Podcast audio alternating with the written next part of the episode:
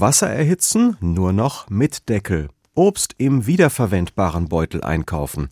Unnötige Beleuchtung aus. Heizung runterdrehen.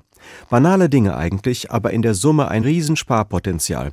Davon ist Sozialpädagogin Lucien Apel überzeugt. Gemeinsam mit ihrem Kirchenteam will sie die Jugendlichen überzeugen, mehr fürs Klima zu tun. Wir sind jetzt dran, das zu tun. Und ähm, es tun schon viele was, aber es ist jetzt unsere Zeit, auch unbedingt das jetzt umzusetzen und nicht zu warten, wann ist der nächste Schritt, um es zu tun, sondern wir können jetzt sofort anfangen, kleine Dinge in unserem Alltag zu ändern, um CO2 zu sparen. Damit die Botschaft bei den Jugendlichen auch ankommt, gibt es auf dem Instagram-Kanal der Evangelischen Kirche jeden Tag einen Klimatipp. Motto, so viel du kannst. Beim Wasser beim Duschen zum Beispiel, dann mache ich mein Lieblingslied an, das geht drei Minuten und dann ratzfatz ist es wird fertig.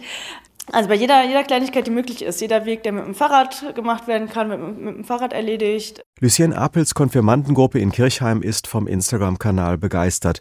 Denn etwas fürs Klima zu tun, liegt ihnen sowieso schon am Herzen, sagt Emily Fischer. Die Welt ist ja auch, es, die geht ja immer mehr kaputt. So das ganze Plastik und so auch in den Meeren und so, das ist ja auch nicht gut. Und irgendwann ja, geht die Welt dann unter und dann haben wir ganz viele Menschen einfach nichts mehr davon.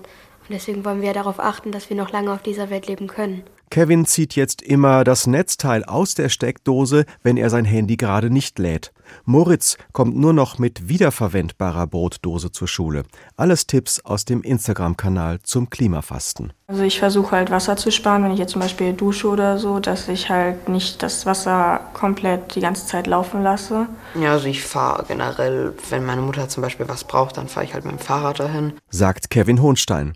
Die Aktion geht erstmal bis Ostern, aber eigentlich wünscht sich Jugendleiterin Lucien Apel, dass es danach weitergeht. Also, dass die Leute wirklich in ein paar Jahren immer noch auf diese Tipps zurückgreifen und sagen, hey, da habe ich das her und äh, macht Sinn und ich merke äh, am Ende irgendwie, das, das bringt was und die ganzen Tipps helfen irgendwie auch dabei, das Klima ein bisschen zu schützen.